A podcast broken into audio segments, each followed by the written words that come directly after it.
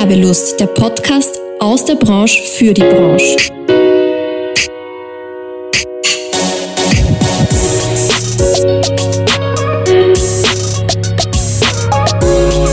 Hallo, wir sind wieder da mit einer brandneuen Folge von Werbelust, dem Podcast der Fachgruppe Werbung und Marktkommunikation Wien. Mit dabei ist heute Daniel Lechtaler mit einem interessanten Thema, das uns alle spätestens seit Covid beschäftigt und begleitet, die Digitalisierung. Daniel ist einer der Gründer von Stiege 10 und unterstützt mit seinem Kollegen Michael Ruser Unternehmen bei ihrem digitalen Auftritt. Daniel ist aus Südtirol, wie wir nachher noch hören werden, liebt Kochshows, Bud Spencer und Terence Hill. Hallo Daniel. Hallo Sascha, freut mich hier zu sein.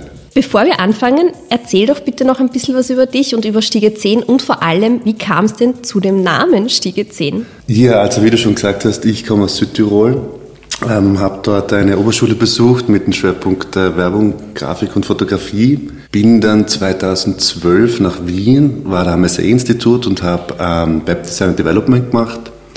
Zuerst das zweijährige Diploma und dann den Bachelor noch dran gehängt, ein Jahr Seit 2014 bin ich selbstständig und eben nach dem Studium immer mehr von Grafik, ich habe früher auch Branding gemacht und dann immer mehr ins Digitale rein. Also im, heute mache ich eigentlich primär nochmal User Experience und User Interface Design. Gut, ähm, Stiege 10. Der Name kam daher, dass wir circa 2016 rum, also der Michi und ich, angefangen haben, Projekte zusammen zu machen. Mhm. Er hat eine recht große Wohnung und da war ein Raum frei. Und dann haben wir entschlossen, wir ziehen da mal hin als Büro und äh, versuchen von dort aus ein bisschen zu arbeiten. Und das war das Gebäude, die Stiege 10 von einem recht großen Wohnkomplex. Daher kommt der Name Stiege 10. Kreativ wie. Lässt sich gut auf Digitalisierung ummünzen, 1 und 0. Ah, ja, stimmt. Ja, Noch gar nie bedacht. Ja, ist uns auch erst irgendwann eingefallen. Sehr cool. Ja, danke dir. Dann würde ich sagen, wir starten gleich einmal ins Thema rein. Heute geht es ja um Digitalisierung und um Websites. Und jede Website besteht ja bekanntlicherweise aus Codes. Und dazu meine erste Frage.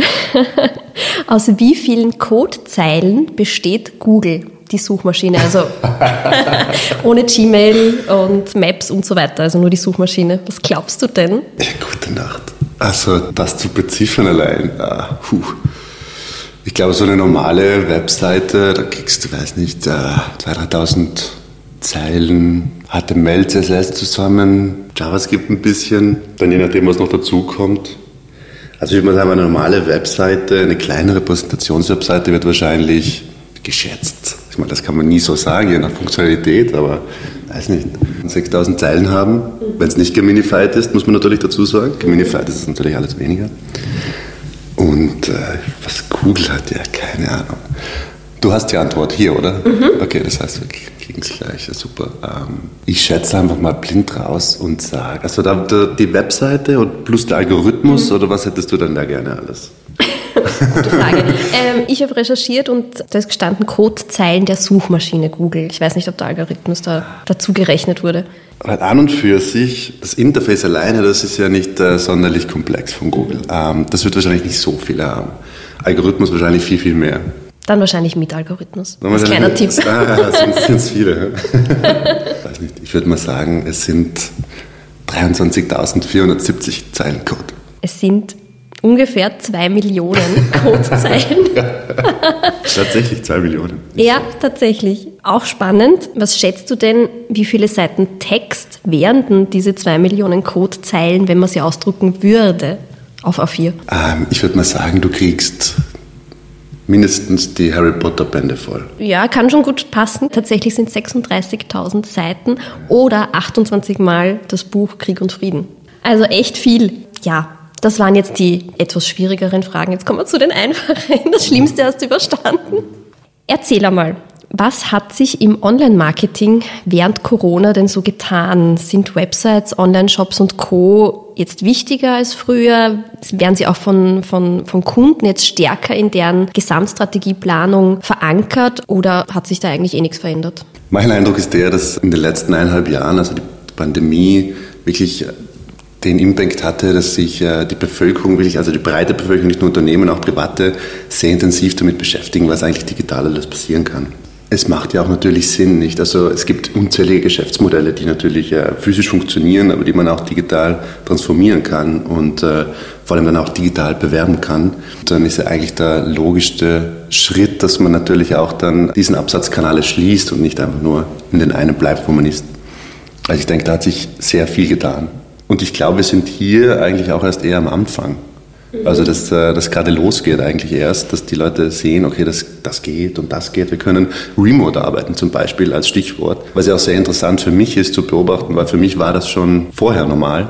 Jetzt kommt das halt an und das ermöglicht natürlich sehr, sehr viele neue Möglichkeiten in allen Bereichen. Ja, das stimmt. Das hat sich wirklich extrem von heute auf morgen entwickelt, weil wir waren im Lockdown, alle waren zu Hause und wir mussten halt alle auch weiterarbeiten. Nach zwei, drei Wochen war es aber für jedes Unternehmen dann so, okay, es gibt Teams, es gibt Skype, es gibt Zoom, dann machen wir halt alles von zu Hause aus und quatschen mit den Agenturen. Genau, eben. Videocall, ja. ja. Richtig, richtig.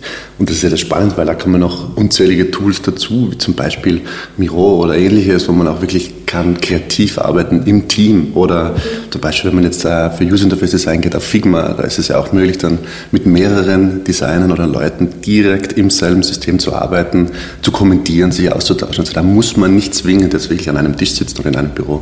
Und wie wichtig sind die ganzen Online-Kanäle für, für euch selber auch geworden in der Zeit? Oder war das, hat sich da was verändert? War das immer schon so? Habt ihr online überhaupt eure Leistungen verkauft? Als, als Agentur meinst mhm. du, die Online-Kanäle? Gar nicht. Mhm. Eigentlich gar nicht. Ähm, das liegt aber daran, dass wir eigentlich keinen Auftritt haben, wirklich. Also wir haben eine Webseite, die seit, weiß nicht, zwei Jahren nicht fertig ist. und äh, haben auch sonst nicht wirklich einen Online-Auftritt. Daher hat sich dahingehend für uns eigentlich gar nichts geändert in der Pandemie. Aber kenne ich gut, die eigene Website und die, die eigenen Kanäle. Ja. ja. da hat man dann halt so wenig Zeit dafür, weil man so viele Kunden betreut und gerne gut serviciert. Was dann auch immer schade ist, nicht, weil man ja sich gerne auch ordentlich präsentieren würde. Man macht ständig gute Präsentationen für die Kunden und man kann sich selbst dann eigentlich gar nicht mal so präsentieren, wie man das gerne hätte. Ja. Also ich glaube, da macht es auch durchaus Sinn, wenn man was von externen erledigen lässt und das auch nicht selber angeht. Ja, das stimmt. Also wir, wir lagern das jetzt auch aus, weil wir einfach auch nicht weiterkommen und also das macht aus meiner Sicht auch extrem Sinn, weil du selber halt einfach als Agentur oder als Unternehmer dich um deine Kunden kümmern willst und diesen ganzen Part, der ja auch einfach extrem viel Arbeit ist, wie wir aus Kundenprojekten wissen, den kann man auslagern. Und warum sollte man es nicht tun, wenn man eh tolle Leute hat in der Fachgruppe? Eben, ja, vollkommen richtig. Sehr Eben wie cool. du sagst, einerseits der Aufwand, der enorm ist, und das andere auch, das für sich selbst da zu entwerfen. Allein schon das Branding für einen selbst ist ja, dauert bei uns schon ewig. Na gut, gehen wir weiter. Wir haben eh schon gesagt, der Online-Markt entwickelt sich ganz rasant. Ähm, wie wichtig ist denn das jetzt auch, dass man sagt, okay, man bildet sich einerseits selber weiter, beziehungsweise auch Stichwort vielleicht Online-Agentur als Experte. Wie ist das aus Kundensicht? Wollen die Kunden selber Online-Experten werden oder vertrauen sie eigentlich eh euch als Agentur oder anderen Agenturen und Kreativagenturen? Ja, ich glaube, für jede Person, besonders auch außerhalb von Agenturen, die irgendwie mit dem Thema zu tun hat, also was ja dann auch unsere Ansprechpartner im Unternehmen sind, für die ist eigentlich sehr wichtig, dass sie sich auch weiterbilden. In der Regel können die ja, glaube ich, gar nicht jetzt wirklich ein, ein Experte sein in von mir aus User Experience Design oder, oder Programmierung oder ähnliches. Die müssen da mehr Ahnung haben, wie man das eben richtig implementiert, woraus ankommt und was die genau brauchen. Also da, glaube ich, ist eine weiter Fortbildung für, für die immer sinnvoll und äh, das erleichtert uns natürlich auch die Kommunikation mit unseren Ansprechpartnern. Am schwierigsten ist es eigentlich, wenn sich Kunden gar nicht auskennen, weil man da natürlich in Aufklärung gehen muss und extrem viel aufarbeiten muss und äh, erstmal überzeugen muss, was man da jetzt eigentlich macht. Dann herrscht halt einfach auch sehr oft Unsicherheit von, von dem, was man jetzt da bekommt oder ob das dann auch den gezielt, den gewünschten Impact bringt. Weil es ist ja immer eine Investition, was da die Kunden tätigen. Ja, gutes Stichwort. Wir bewegen uns da oftmals als Agentur noch auf einem sehr schmalen Grad, weil der Kunde natürlich Programme kennt, mit denen man das ganz schnell machen kann. Ich sage jetzt nur Wix oder WordPress-Vorlagen. Wie geht's ihr denn damit um? Wie kommuniziert sie das auch den Kunden, dass das zwar natürlich Lösungen sind, die man, mit denen man schneller mal eine Website hinstellen kann, aber dass das jetzt natürlich qualitativ und auch für die Gesamtstrategie eigentlich nicht sehr sinnvoll ist? Argumente, die dafür sprechen, Profis zu beauftragen, glaube ich, gibt es ziemlich viele, weil eben, wie du vorher schon gesagt hast, der Laie weiß ja dann auch nicht, wie, in welche Strategie er das jetzt da implementiert und ob die jetzt auch performt, weil eine Website alleine zu machen, bringt ja eigentlich überhaupt nichts. Dann ist die online, hat vielleicht zwei, drei Besucher am Tag, aber das äh, bringt den Unternehmen ja eigentlich überhaupt nichts. Und dann geht es ja auch weiter. Also ich glaube, da gibt es echt viele Punkte, vor allem auch das Design an sich von der Webseite. Wenn ich mit Vorlagen arbeite, kann ich nicht individuell sein. Erstens, das geht nicht. Und zweitens, vor allem halt auch nicht brandspezifisch. Mhm. Ähm, vor allem auch größere Unternehmen mit richtigen Corporate Design Guidelines, die kannst du einfach nicht mit deinen Templates ähm, widerspiegeln. Das geht nicht. Also da brauchst du schon Custom Design was wir gerade gesagt haben, die Positionierung der Webseite mit richtiger Strategie und Maßnahmen. Dann nächster Punkt wahrscheinlich einfach ähm, spezielle Anforderungen, dass der Kunde so, ein, so eine hohe Komplexität oder Funktionalität braucht, dass es auch einfach die Funktionalität vom Tool überschreitet. Mhm. Einerseits und andererseits, dass auch der Laie gar nicht weiß, wie er sowas umsetzen soll. Also eben der, der Einsatzzweck des Ganzen nicht. Und dann, das glaube ich, das größte Argument für Profis ist einfach die Erfahrung. Weil wir machen das ja alle schon seit Jahren, haben ständig irgendwelche oder treffen täglich auf irgendwelche neuen Herausforderungen, die wir dann meistern müssen und die wir natürlich auch immer irgendwie meistern. natürlich. Und daraus lernen wir ja, das Ganze fehlt halt auch dem Laien nicht. Wir haben auch gar keine Kunden, die jetzt irgendwie sagen, okay, das machen sie selber. Also da versuchen wir immer ganz am Anfang beim Erstgespräch halt abzutasten, okay, mhm. was brauchen die Kunden, wo können wir was helfen, wo nicht. Es ist tatsächlich auch schon vorgekommen, dass wir da einfach ein bisschen beratend tätig sind und der Kunde macht das dann selbst. Mhm. Aber das ist dann einmal ein kleiner Workshop zum Beispiel und dann war es das und dann treut das der Kunde für sich selbst. Ist ja auch super, wenn man sich da ein bisschen selber reinlässt, finde ich.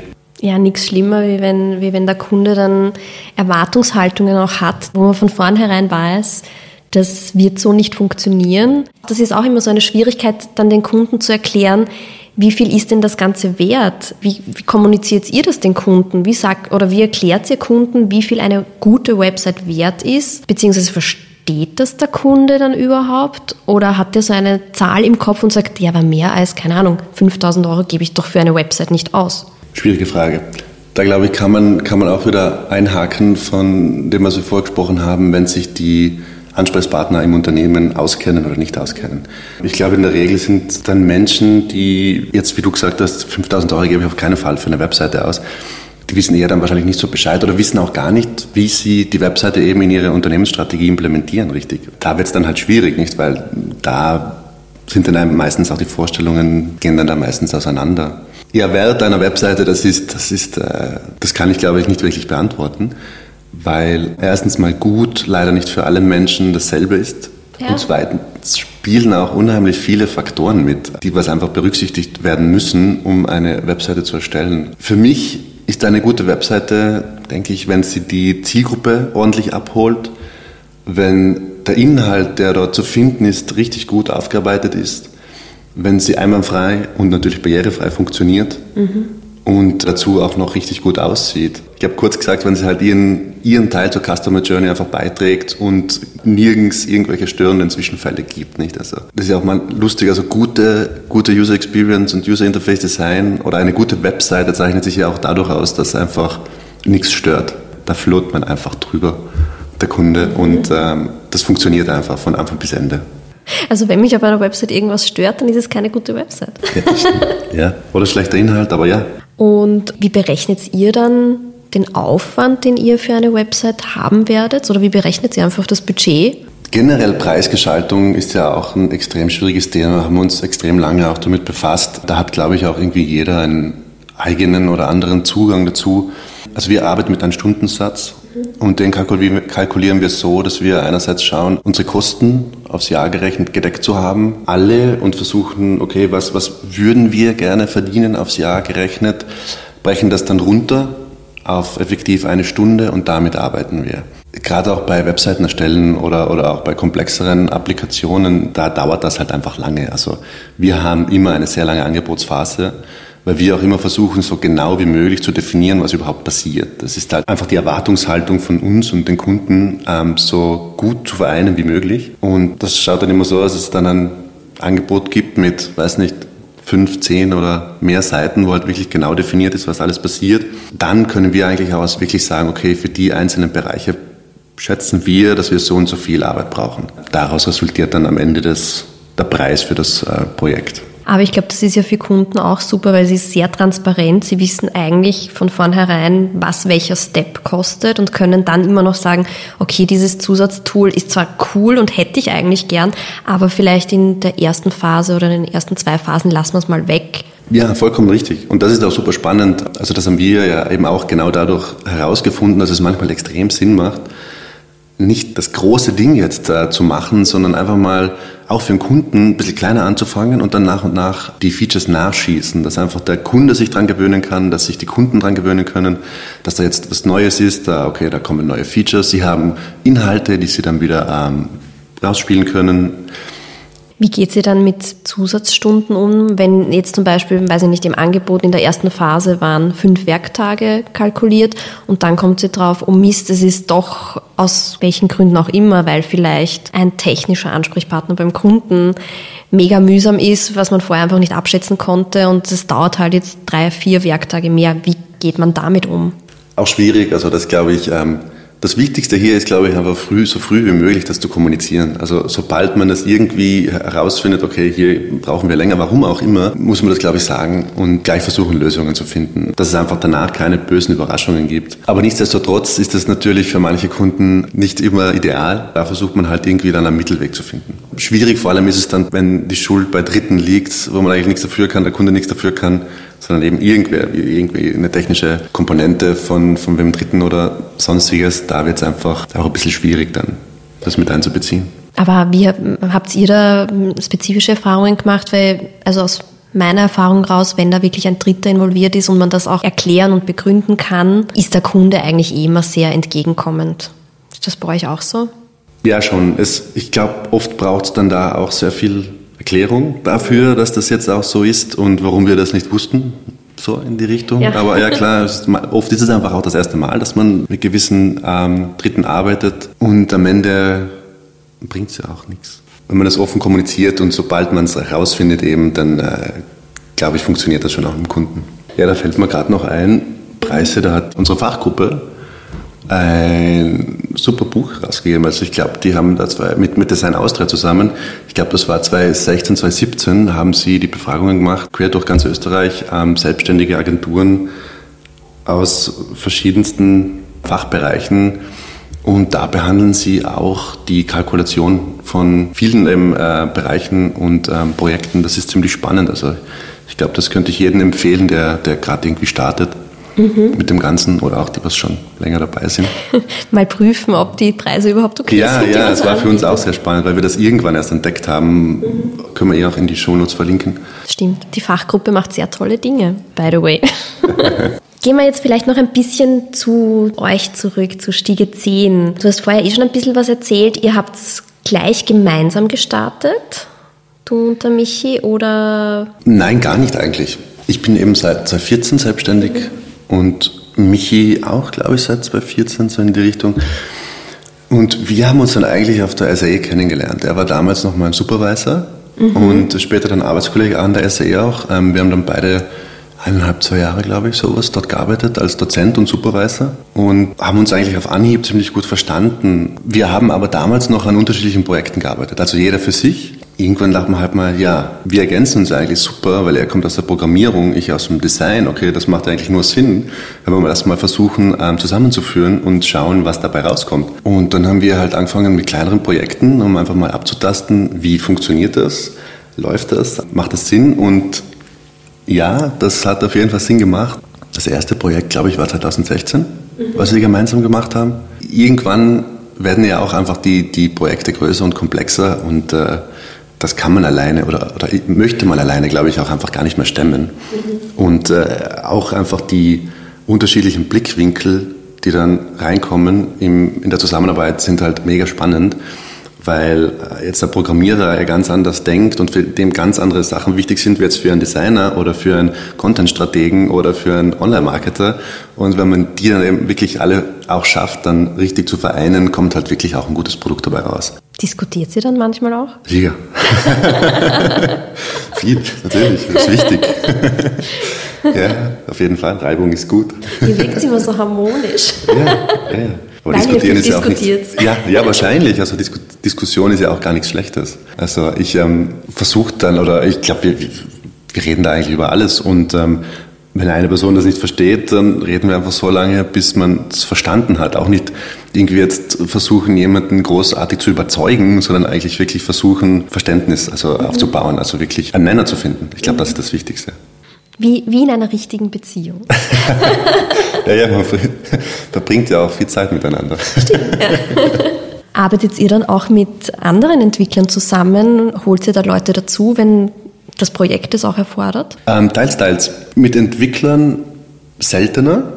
Also das ähm, kriegen wir noch relativ gut hin. Aber wir haben andere ähm, Kontakte, sehr gute Freunde auch aus der Kreativbranche. Also da ist, da ist alles Mögliche dabei, von Motion Design, Content Creation, ähm, Video. Das, das trägt sich da quer durch die Bank eigentlich. Und je nach Anforderungen oder was da dann gewünscht ist, dann greifen wir darauf zurück. Wichtig, oder? Die Netzwerke. Das Wichtigste überhaupt. Die sind lustigerweise in jeder Folge bisher Thema gewesen. Ja, wirklich. Ja, glaube ich sofort, weil es macht ja auch Sinn. Ähm, alleine kann man ja nichts machen. Man braucht, je mehr Leute dann dabei sind mit eben unterschiedlichen Blickwinkeln, desto mehr Sinn und Gutes kommt dabei raus, glaube ich. Ja, das stimmt. Also positiv für die Kunden. Ja, auf jeden Fall. Ja, jetzt sind wir eh gerade bei den Kunden. Wie akquiriert ihr eure Kunden? Wir akquirieren eigentlich keine Kunden. Ich werde noch, empfohlen. noch nicht. Also ja, wir, wir, wir setzen einerseits auf ein, ein starkes Partnernetzwerk. Das funktioniert ziemlich gut. Also wo wir wirklich einfach als, als Teil eben der, der Lieferkette arbeiten. Und andererseits kommen die Kunden durch Empfehlungen zu uns. Gut, jetzt haben wir schon sehr viel gehört. Zum Abschluss möchte ich noch ein bisschen was Persönliches hören. Gibt es eine lustige Geschichte aus deiner Selbstständigkeit, die du uns mitgeben willst auf unserem Weg? Also ich glaube, da gibt's passieren ständig lustige Dinge. Eine Sache wahrscheinlich, dass äh, wir seit über zwei Jahren nicht schaffen, unsere eigene Website zu erstellen. also, und das eigentlich daily für unsere Kunden machen. Und es gab tatsächlich einmal einen, einen recht lustigen Vorfall. Da war ich in Tirol in der Nähe von Ims bei einem Kunden. Ich musste dann nach dem Termin, also das war relativ eng getaktet, musste ich zum, auf, zum Zug und eben wieder nach Wien fahren. Und äh, der Kunde, super sympathisch, lieber, lieber Mensch und äh, hat ein, ein richtiges Blatt am Maul. Und ich, du kennst mich, ich lasse mich dann da ja auch recht gerne anstecken, nicht? Und wir reden und reden und hin und her und äh, dann irgendwann, Ost, ja, ja, jetzt wir, wir müssen, wir müssen unbedingt zum Zug. Ja, ja, er fährt mich, ja, kein Problem, okay. Gut, ich habe mir schon gedacht, ob, ob wir das schaffen, oh je.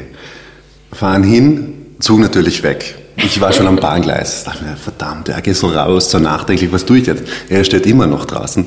Und hat er gemeint, ja, er hat mal gewartet. Okay, komm rein jetzt, jetzt holen wir den Zug ein. Und dann sind wir tatsächlich, der ist krass, dann sind wir tatsächlich drei Bahnhöfe, Bahnhöfe noch weitergefahren, bis ich endlich den Zug erwischt habe und dann nach Wien fahren konnte. Herrlich. Aber immer noch Kunde wahrscheinlich, oder? Ja, sicher. Das schweißt zusammen. Ja, ja, einer, einer der, der längsten Kunden von uns. Ja. Sehr cool. Ja, das habe ich tatsächlich noch nicht erlebt, dass mich ein Kunde irgendwo hingefahren hat. Das war auch das erste Mal, als ich mit einem Kunden im Auto war. und dann auch noch so. Also Ja, was war für dich bisher die größte Herausforderung in deiner Selbstständigkeit oder das größte Learning?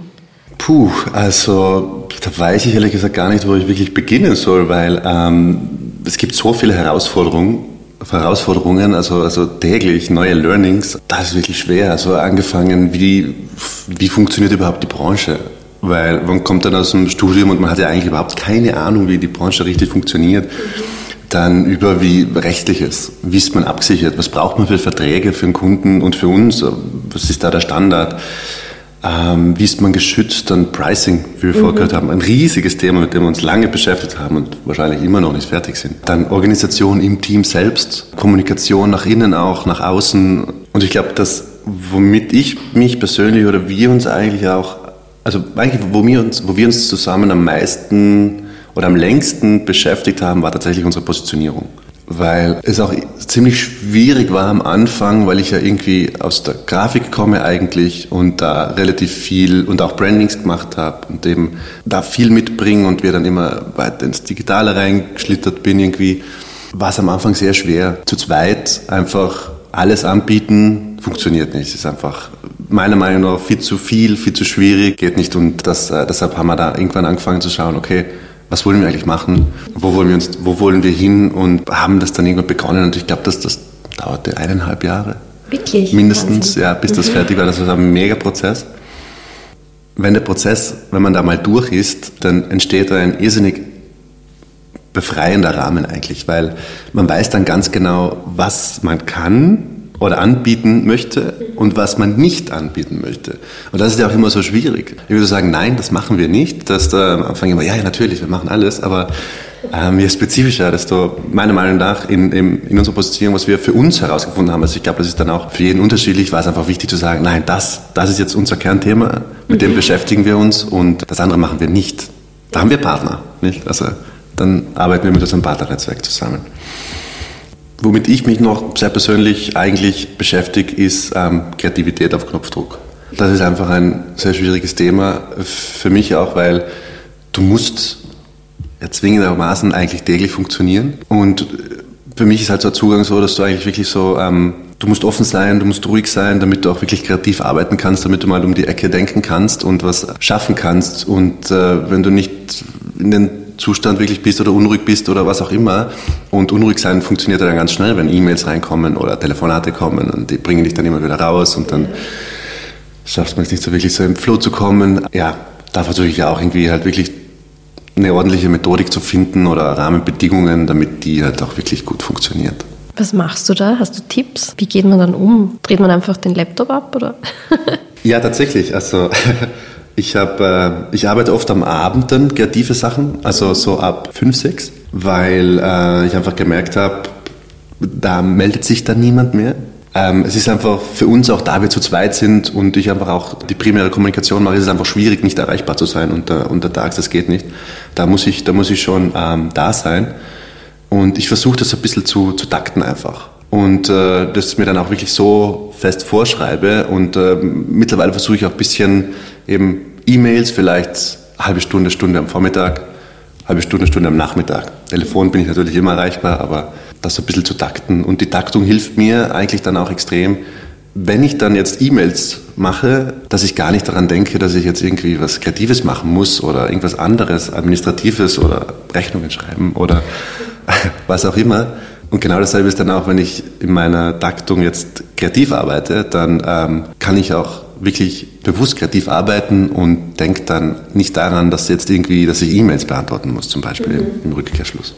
Ich glaube, da geht es uns eh allen ähnlich, äh, weil dieses Thema mit, ich muss natürlich immer funktionieren, wie du schon sagst, für einen Kunden, ich muss immer da sein, ich muss immer erreichbar sein und wann, wann schaltet man denn ab als Selbstständiger? Das ist ja auch so ein Riesenthema und ich kenne es halt von vielen und auch von mir selber, dass ich dann am Wochenende auch so stark in Projekten, in Themen drinnen bin und mich oftmals zwingen muss, das jetzt alles wegzulegen und wegzuschieben, um einmal nur ich zu sein. Und ja, da habe ich, das war eigentlich, eigentlich auch ein Riesen-Learning, dass, ähm, weil das mache ich mittlerweile nicht mehr.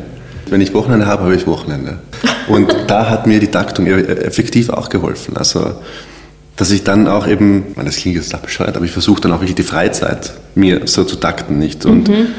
das ist dann auch irrsinnig angenehm, wenn es auch nur, weiß nicht, zwei, drei Stunden dann am Abend sind, wo ich, wo ich, wo ich das Unternehmen, dann weiß ich, in den zwei, drei Stunden muss ich jetzt nicht an Arbeit denken, weil da habe ich die anderen Taktungen untertags oder unter der Woche, mhm. dass sich das in meiner Timeline noch ausgeht. Das hilft tatsächlich am Wochenende auch. Sehr cool. Wäre das auch ein Tipp, den du anderen Selbstständigen mitgeben würdest? Auf jeden Fall, ja. Und auch, wie wir natürlich von Netzwerk gesprochen haben, einfach rausgehen und Menschen kennenlernen. Äh, kennenlernen. Kontakte sind eigentlich unglaublich wichtig nicht? und ähm, die ganzen Perspektiven, die man da kennenlernt, die unterschiedlichen Denkweisen, das ist auch für einen selber eine extreme ähm, Bereicherung und hat dann auch für einen selber einen sehr großen Impact auf die zukünftige Arbeit. Ich glaube, wir sind jetzt am Ende unserer Episode angelangt. Vielen lieben Dank, Daniel, für deine Zeit. Ja, danke für die Einladung, Natascha. Hat mich sehr gefreut. Sehr viel Spaß gemacht, war sehr spannend und interessant und der Kaffee war auch sehr gut.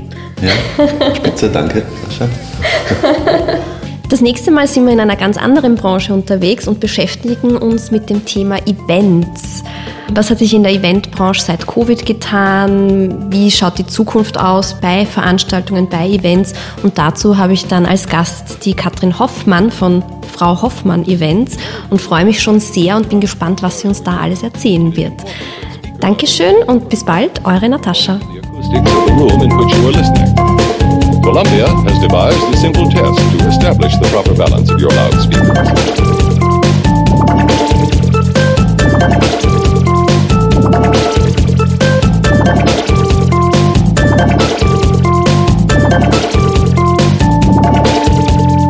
In order to derive maximum enjoyment from stereo equipment, it is important that speaker levels be properly balanced according to the acoustics of the room in which you are listening. A simple test to establish the proper balance of your loudspeakers.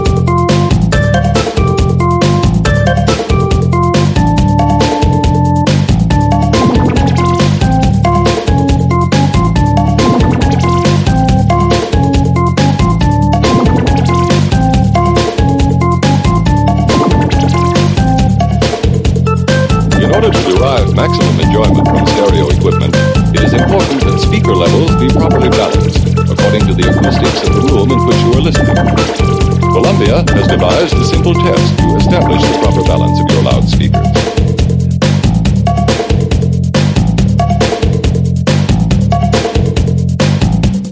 power cells are extremely. My power cells are extremely.